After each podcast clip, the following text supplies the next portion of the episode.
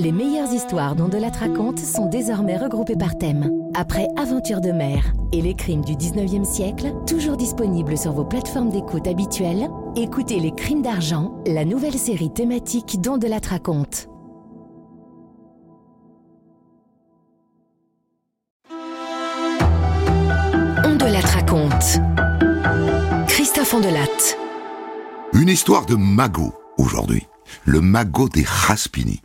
À Nice, au début des années 2000, les Raspini mère et fils sont censés cacher un gros bas de laine, en liquide, dans leur maison qui domine la baie des Anges. Et on va les tuer pour ça. Trois zozos pas très futés qui vont aller jusqu'à enterrer la mère vivante. Une histoire que nous allons débriefer avec celui qui était à l'époque le commandant divisionnaire de la PJ de Nice, Bernard Mascarelli. J'ai écrit cette histoire avec Okis, réalisation Céline Lebras. Europe 1. Christophe Ondelat.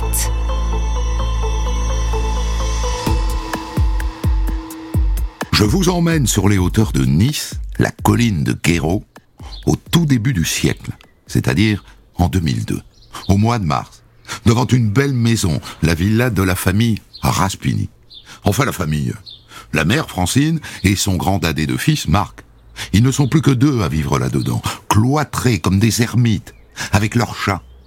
Et si je vous ai emmené là, c'est parce qu'il y a un petit souci. Ça fait cinq jours qu'on ne les a pas vus, les Raspini. Cinq jours que les volets sont fermés. Et venez, venez, tendez l'oreille. C'est leur chat. Derrière la porte, il miaule à fendre l'âme.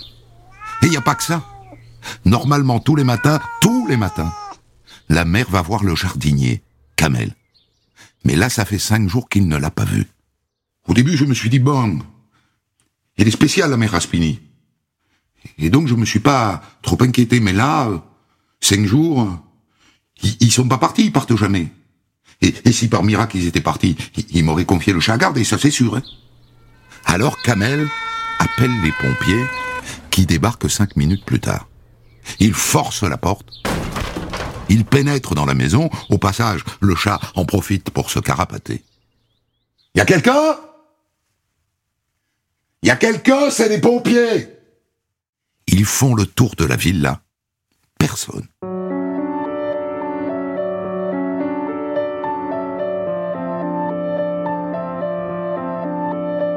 À partir de là, la police judiciaire de Nice prend le relais. Elle lance une recherche dans l'intérêt des familles. Et elle débute une petite enquête en commençant évidemment par se rencarder sur les deux disparus. Drôle de duo, ces deux-là. La mère d'abord, Francine Véran Raspini, 71 ans. Elle est rentière, héritière d'une famille niçoise qui a fait fortune dans les fleurs, les œillets plus précisément. Pas antipathique, hein, d'après ce qu'on dit, mais très réservée. Et alors, une rapia, une radine, un grippe-sous redoutable. Elle vit donc dans cette villa avec son fils Marc, Marc Raspini, 47 ans. Un grand dadé de presque 2 mètres, qui, dit-on, a fait plusieurs séjours en hôpital psychiatrique, ce qui n'est pas un déshonneur, hein, loin de là. D'après ce qu'on dit, sa mère le considère comme un gamin. Elle le surprotège. Oh, c'est pas la première. Et étrangeté, alors que la maison est gigantesque, le fiston loge dans un mobil-homme au fond du jardin. Et lui non plus ne travaille pas. Enfin, il semble qu'il fasse le chauffeur pour ce moment. C'est lui qui conduit leur Renault 11, qui au passage a disparu.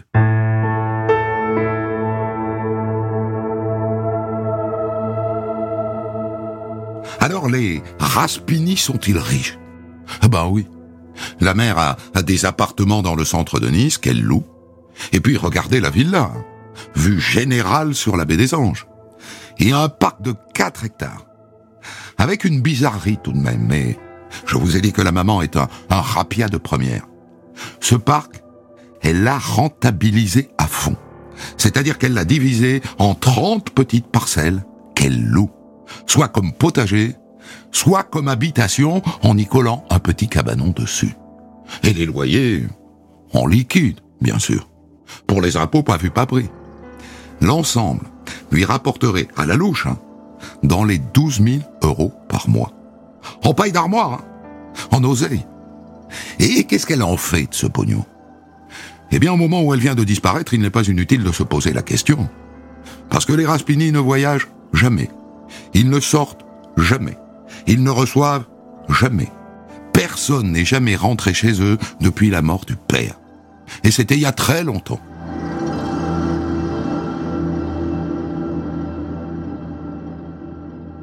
Vous sentez tout le mystère qui flotte autour de cette disparition?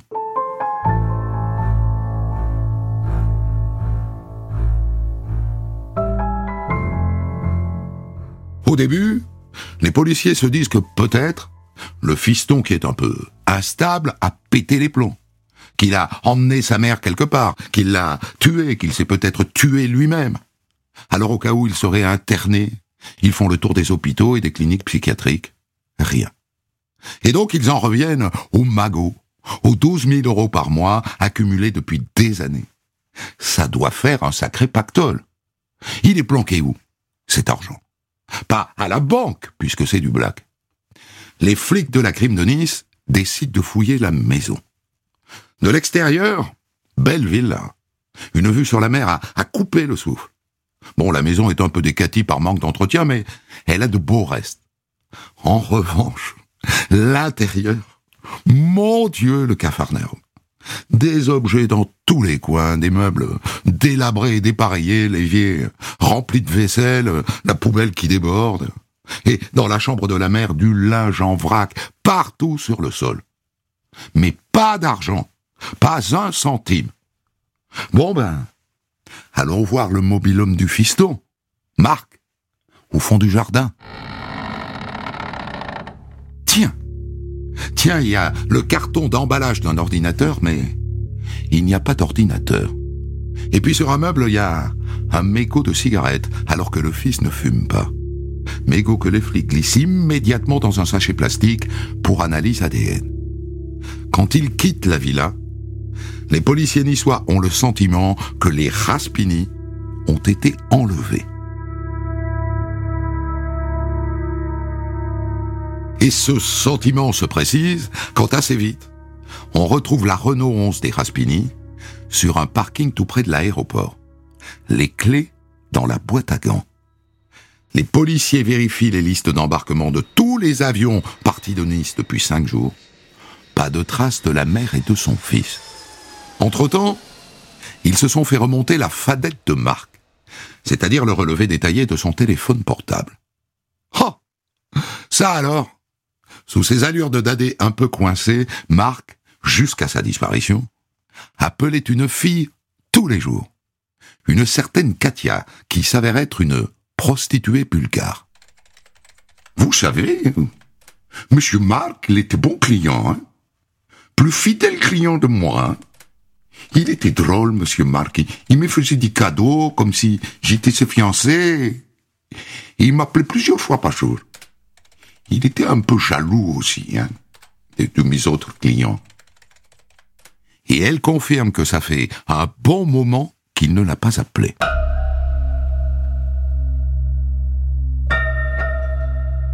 Les policiers retournent à la villa pour interroger le jardinier, Kamel, qui vit dans l'un des cabanons. J'ai bien une idée, moi. Hein. un locataire. C'est l'un des derniers arrivés. Un jour, il s'est pris la tête avec elle pour une facture d'électricité qu'il trouvait trop élevée. Alors, euh, à ce moment-là, elle a menacé le maître dehors. Et il s'appelle comment Philippe. Philippe Leblanc. Et bon, ce qui me fait penser qu'il est pas net, c'est qu'après il est venu me voir. Et il était euh, très très en colère et, il m'a dit, texto, hein, tiens-toi à l'écart de tout ça, mais je vais m'occuper d'elle. S'occuper d'elle? Les policiers se rencardent tout de suite sur cet oiseau. Pour découvrir d'abord que le blanc, ça n'est pas son vrai nom. Son vrai nom, c'est Dubois, Philippe Dubois. Il a 34 ans. Et il a un casier judiciaire long comme le bras. Alors où est-il, ce Philippe Dubois, dit Leblanc Là, tout de suite, Les policiers niçois n'ont pas vraiment le temps de se lancer à sa recherche, parce qu'ils viennent de recevoir un coup de fil de la BNP, la banque des Raspini. Dites, c'était pour vous signaler que le, compte de Madame Véran Raspini, là, vient d'être débité de deux chèques. Oui, pour, pour un montant total de, de 30 000 euros. Mais qui a fait ça? Un abruti. Parce qu'un chèque, on sait forcément qui l'a encaissé. Ça prend cinq minutes. Et d'ailleurs, voilà la réponse. Ils sont deux à avoir encaissé ces chèques. Et dans la foulée d'ailleurs, ils ont retiré tout l'argent de leur propre compte en banque, en liquide. Patrick Gauvin, 52 ans, et son fils Laurent Gauvin, 22 ans. Les flics passent leur blase au fichier. Ils sont connus. Ils sont connus pour des délits de moyenne importance, mais ils sont connus. Et voilà deux suspects de plus. Et oui, de plus, parce que l'autre, là, le locataire Philippe Dubois dit Leblanc, n'est pas encore sorti de l'affaire. Et vous savez pourquoi? Parce que ils se connaissent, tous les trois. Philippe Dubois sort les poubelles de l'immeuble dont Patrick Gauvin, le père, et le concierge.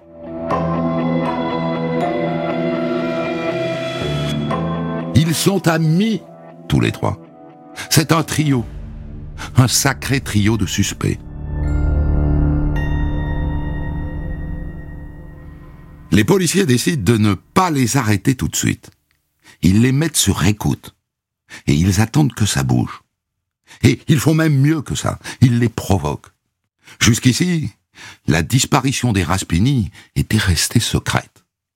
Alors les policiers appellent Nice matin. Ça va? Dis-moi, j'ai peut-être une affaire pour toi. Voilà une femme et son fils, là, Madame Raspini et son fils Marc, qui ont disparu. Disparu? Disparu, mais comment en fuite? Non, non, non, non, non, pas du tout. Euh, on pense qu'ils auraient été enlevés. Mais bon, je peux pas t'en dire plus pour le moment. Euh, sache seulement qu'ils habitent une villa euh, sur la colline Guéraud, une belle villa. Euh, à mon avis, il y a une histoire d'argent là-dessous. Tu me rappelles quand t'en sais plus? Mais, bien sûr, mon ami, bien sûr. Et le 13 avril, la disparition des Raspini fait la une de Nice Matin. L'effet est immédiat. Et les policiers n'en perdent pas une miette. Allô, Laurent? C'est papa. Dis, tu as lu la, la première page de Nice Matin? Non, pourquoi? Achète-le, tu vas voir. À ce moment-là, sans doute, le fils va acheter le journal. En tout cas, dans la foulée, il appelle Philippe Dubois, manifestement méfiant. Me diras tout ça quand je passerai te voir. Hein. Parce que les, les, communications, tu sais... Euh, une demi-heure plus tard, Philippe Dubois appelle Kamel, le jardinier, le jardinier de Madame Raspini. Kamel? T'as vu le journal, Kamel? Ah non, j'ai pas vu le journal. Madame Raspini a disparu, figure-toi. Oh C'est triste, ça. Non, non, non, non, Kamel, moi, je trouve, je trouve pas ça triste du tout, mais dis, appelle-moi si, si, la police vient te, vient te voir, d'accord? D'accord, d'accord. Kamel n'a pas l'air d'être du tout dans le coup, parce qu'il joue le jeu. Il est temps de passer à l'action.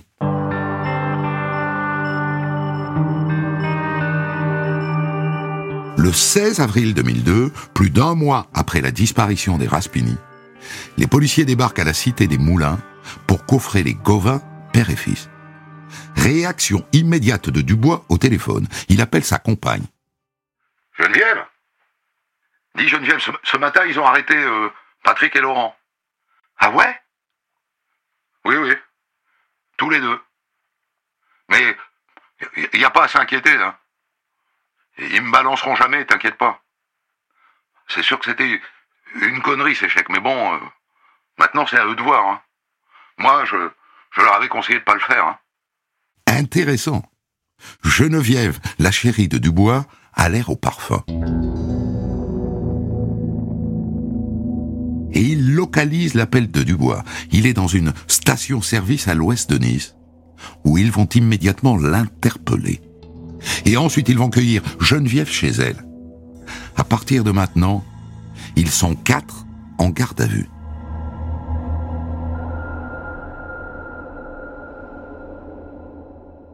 Sauf qu'évidemment, un mois après, ils ont eu tout le temps de se mettre d'accord sur ce qu'ils doivent dire et ne pas dire. Et du coup, les Gauvin, père et fils, interrogés séparément, racontent la même farce. Mais ces chèques, c'est... C'est Marc Raspini qui me les a donnés. Juste parce que il pouvait pas les encaisser lui-même. C'est tout. Il n'y a pas à chercher plus loin. À part ça, ils n'ont rien à voir avec la disparition de la mère et de son fils. Monsieur Gauvin, est-ce que vous savez qui est assis dans le bureau d'à côté? Je vous écoute. Ben non. Non, je sais pas. Dans le bureau d'à côté, monsieur Gauvin, il y a votre ami Philippe Dubois. Vous le connaissez, Philippe Dubois? Vous le connaissez? Bien joué. Et effet immédiat, le père et le fils servent une nouvelle version. Bon, mais... Je vais tout vous dire. Philippe Dubois, un jour, il nous a proposé de faire un coup chez les Raspini. Mais moi, avec mon fils, euh, on a refusé, quoi. Bon, après, le coup, il a dû le faire tout seul. Et, après, ben, il nous a un peu forcé à, à encaisser l'échec pour lui, quoi. Nous, nous, on avait peur, quoi. C'est pour ça qu'on l'a fait. On, a peur de ce gars, parce que il, est très violent, le gonze. Voilà. Pauvre Dubois. Il se croyait à l'abri, ils ont mis une minute à le balancer. Et lui, d'ailleurs, Dubois, qu'est-ce qu'il dit? Eh ben, rien. Il ne sait pas que les autres l'ont chargé, alors il nie tout en bloc. Il n'a rien à voir là-dedans, mais les policiers ont une carte dans leur jeu. L'enregistrement de sa conversation avec son amie Geneviève.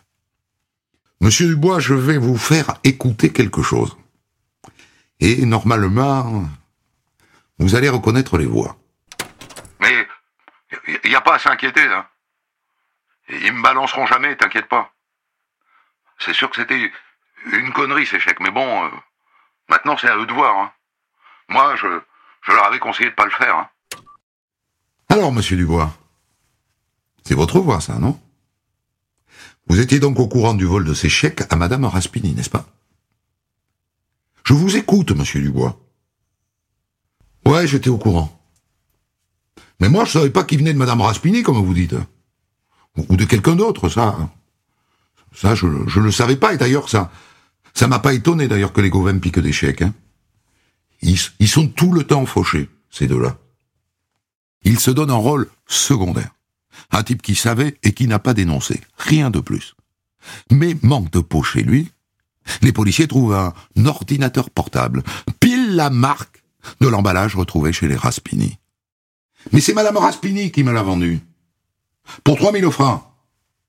Et puis, il doit sentir que ça n'est pas trop crédible.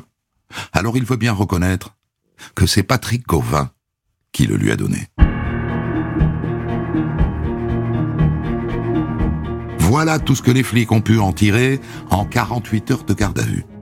Et c'est assez pour les mettre tous les quatre en examen pour enlèvement et séquestration, pour les envoyer en tôle.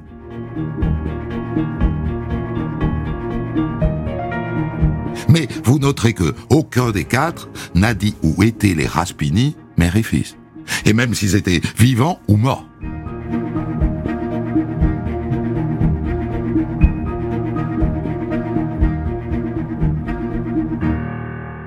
Alors une fois de plus, les flics décident de mettre à contribution les journalistes de Nice Matin. Ça va? Dis-moi, euh, je vais t'envoyer la photo de quatre gonzes. Enfin, il y a une gonzesse dans le lot. Ils seraient dans le coup pour les Raspini. Tu, pourrais les sortir, ces photos-là ça, me rendrait service parce que, disons que j'espère que ça va déclencher témoignage, tu vois. Ils ont été mis en examen. Hein. Ça va bien faire bouger quelqu'un.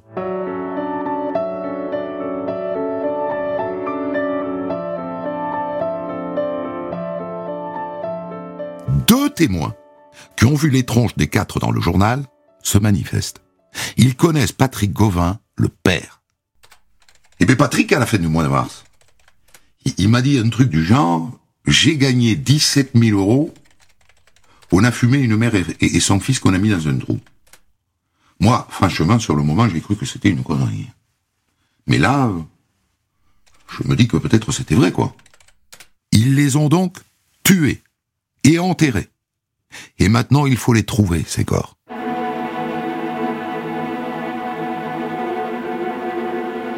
Le 30 avril, le juge d'instruction ordonne une fouille minutieuse de la propriété des Raspini, avec des chiens dressés pour sentir les cadavres. On les fait passer dans tous les sens sur les 4 hectares. Nada. En revanche, il y a une bonne nouvelle. Le mégot de cigarette retrouvé dans le mobilhome de Marc. Il y a un ADN dessus. Et, cet ADN, après euh, comparaison, eh ben, euh, c'est l'ADN du, mise en examen Philippe Dubois, hein, c'est certain. Ah tiens. Alors il pourra toujours dire que, comme il habitait la propriété, il l'a laissé là un jour. Mais c'est pas tout. Parce qu'un expert en écriture affirme que c'est lui aussi qui a rempli les chèques. Il va falloir qu'il arrête de se donner un rôle secondaire, celui-là. Monsieur Dubois, alias le Blanc.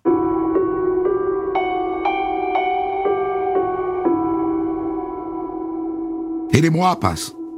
Et le 28 février 2003, donc presque un an après la disparition des Raspini, Laurent Gauvin, le fils, écrit au juge d'instruction. Il prend tout sur lui. Enfin tout. Philippe Dubois n'était pas là. Il est pour rien dans cette affaire. Et mon père, Patrick, non plus. Il n'a fait que conduire la voiture. Mais il y avait un troisième homme dont je ne peux pas révéler l'identité par crainte de représailles. C'est pour cette raison que je ne peux pas non plus vous indiquer où sont enterrés les corps, de peur que les policiers découvrent des éléments qui trahissent l'identité de cette troisième personne. Malin, le lynx. Et bien sûr, c'est le troisième homme qui a tué.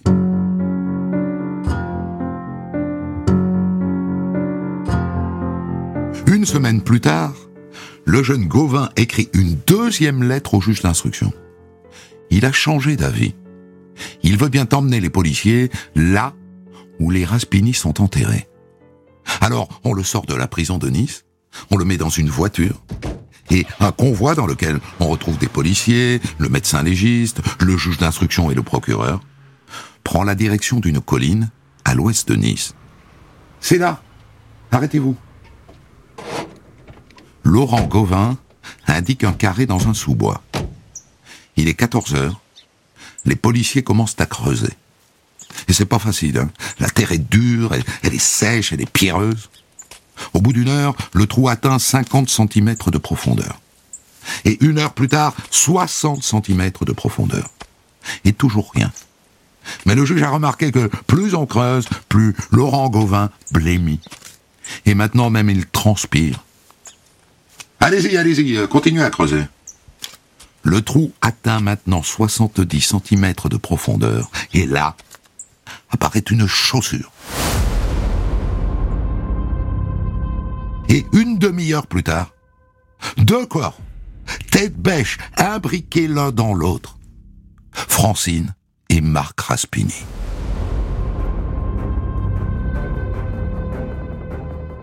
La scène, la scène est terrifiante. Ils ont les chevilles entravées par du serflex. Le fils a un baillon sur le visage. Et la mère, la mère a la main plaquée sur la bouche et sa bouche est ouverte. Comme si, comme si elle avait voulu empêcher la terre d'entrer dedans. Comme si, comme si elle avait été enterrée vivante. Sur le bord du trou, le jeune Laurent Gauvin est au bord du malaise. On n'avait rien contre les Raspini. On, voulait leur argent, c'est tout. On aurait pu juste les, les cambrioler, mais ils bougeaient jamais de chez eux. Alors il a fallu les tuer. Le lendemain, évidemment, le juge a des questions à lui poser. Et le jeune Laurent Gauvin sert une nouvelle version. Sans doute plus proche de la vérité, mais qui n'est peut-être pas toute la vérité. La première chose qu'on a faite, c'est de creuser le trou. Ça, c'est assez rare. En général, les assassins creusent le trou quand ils ont le cadavre sur les bras. Ils n'avaient donc pas de doute sur l'issue. Après, on, a pris la route de la villa. On avait un, fusil, une kalachnikov et des, des cagoules dans la voiture. Quand vous dites on, c'est qui on? Eh ben moi, et puis euh, l'homme dont je peux pas vous dire le nom, et puis et, puis mon père. Mais, mais mon père, il est resté dans la voiture. Et, moi et l'autre, on, est monté vers la villa à travers le parc. Il dit qu'ils ont commencé par Marc, le fils, dans son mobil-homme. Ils l'ont attaché à une chaise et ils l'ont étranglé tout en lui plongeant la tête dans la baignoire. Ils ont roulé son corps dans un drap et ils l'ont mis dans le coffre de la Renault 11. Et après, avec son trousseau de clés, ils sont entrés dans la villa. La mère Raspini était au lit. On a essayé de la faire parler. On lui a dit, dis-nous où est le fric, où on te bute? Mais elle a rien lâché. Alors on a fouillé, quoi. On, cherchait le coffre, le magot. On l'a pas trouvé. Alors on lui a mis une tête d'oreiller sur la tête et on l'a forcé à nous suivre jusqu'à la voiture et quand on est arrivé à la voiture, d'ailleurs, mon, mon père s'était endormi. C'est vous dire s'il était pour rien. Et ensuite, ils les ont emmenés au bord du trou. Ils ont poussé la mère la première et le fils par-dessus. Donc vous avez enterré Madame Raspini vivante. Non. Non, l'autre, il lui a tiré une balle. J'ai pas, pas pu regarder, mais j'ai entendu qu'il disait, elle est raide. Donc, logiquement, le légiste doit trouver une balle dans le corps de la mère. Ah, ah non, non, non, non. J'ai strictement rien trouvé, monsieur le juge. Évidemment, un an après, le corps était très dégradé, mais mais il n'y avait pas de balle. Hein. En, revanche, euh, il y a des traces de coups sur le visage. Hein. Il aurait pu se douter, le fils Gauvin, qu'on ne retrouverait pas cette balle. Mais quel neuneu En revanche, il n'a jamais parlé de coups. Hein. Donc, ils l'ont bien enterrée vivante. C'est de la barbarie à l'état brut.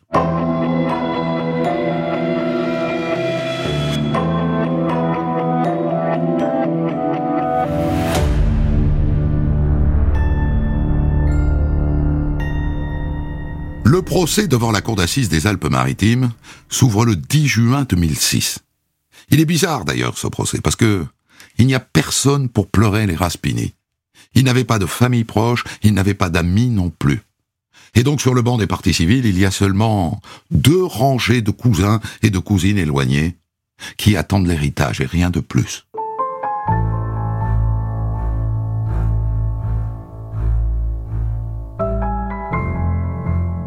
À part ça, on en reste au scénario improbable selon lequel le père était dans la voiture, Laurent est monté à la villa avec le troisième homme, et le troisième homme, c'est pas Philippe Dubois.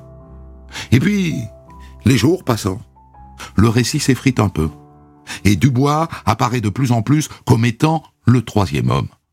Et là, Laurent Gauvin, le fils, demande une suspension d'audience. Monsieur, monsieur le président, je, je voudrais parler seul avec mon, mon avocat, s'il vous plaît. On se dit, c'est le tournant de ce procès. Il va balancer du bois. Mais quand il revient, Laurent Gauvin demande la parole. Je... Je vais vous donner l'identité du troisième homme. Le, le troisième homme, Eh ben, c'est le... C'est le jardinier, c'est Kamel.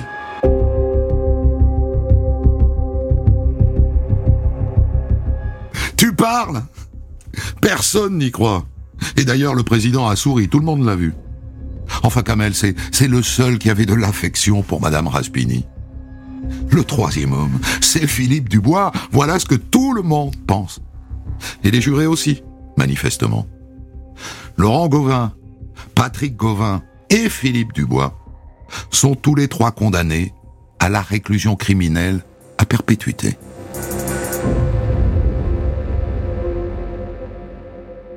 Ils font appel, ça va de soi. Et je vous épargne le deuxième procès, ils gagnent tous un peu.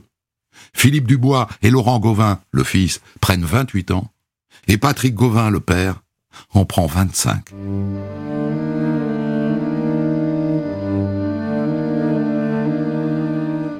Mais ça n'est pas totalement fini. Qui a hérité du magot des Raspini? Le notaire a embauché un généalogiste qui a identifié 12 cousins plus ou moins éloignés. Et pour répartir l'héritage, il a fallu trancher un débat. Qui, de la mère ou du fils, est mort en premier? Selon le dossier d'instruction, ça vous l'avez compris, c'est le fils qui est mort en premier, puisque la mère a été enterrée vivante. Dans ce cas-là, c'est une cousine du côté du fils qui hérite de la moitié, et tous les autres cousins se partagent l'autre moitié. Mais tous les autres ne l'entendent pas de cette oreille. Alors ils saisissent le tribunal civil, qui rend une décision assez étonnante. Il tranche que d'habitude, en général, une mère meurt avant son fils. Et c'est cette logique qu'il retient. Et donc le magot des Raspini est divisé entre les douze cousins. Enfin, la maison, les appartements et les comptes en banque. Parce que le bas de laine en liquide, on ne l'a jamais retrouvé. Jamais. Allez savoir si le trio ne l'a pas mis de côté. Enterré quelque part pour le jour où ils sortiront.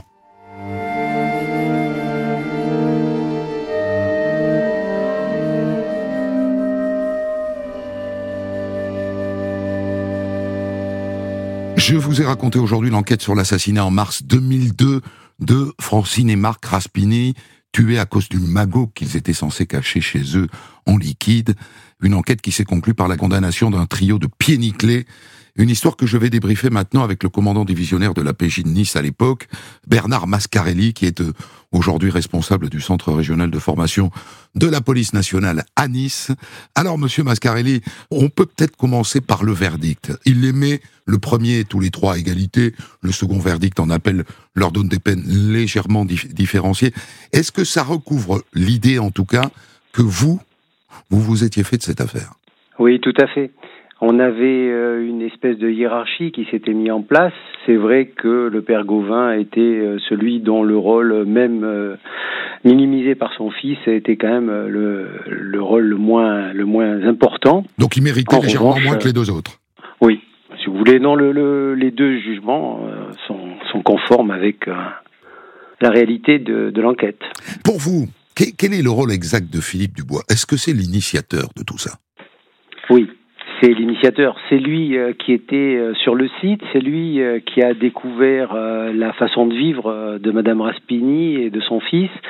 C'est lui qui avait loué un cabanon et qui connaissait vraiment les itinéraires, la façon de vivre de Madame Raspini, le fait qu'on pouvait pas faire un casse chez les Raspini puisqu'ils étaient tout le temps là, qu'il fallait faire au moins une agression à domicile, les saucissonner et le risque, euh, c'était bah, d'être reconnu parce que bah, lui, il était connu euh, par euh, Madame Raspini avec laquelle il s'était déjà heurté.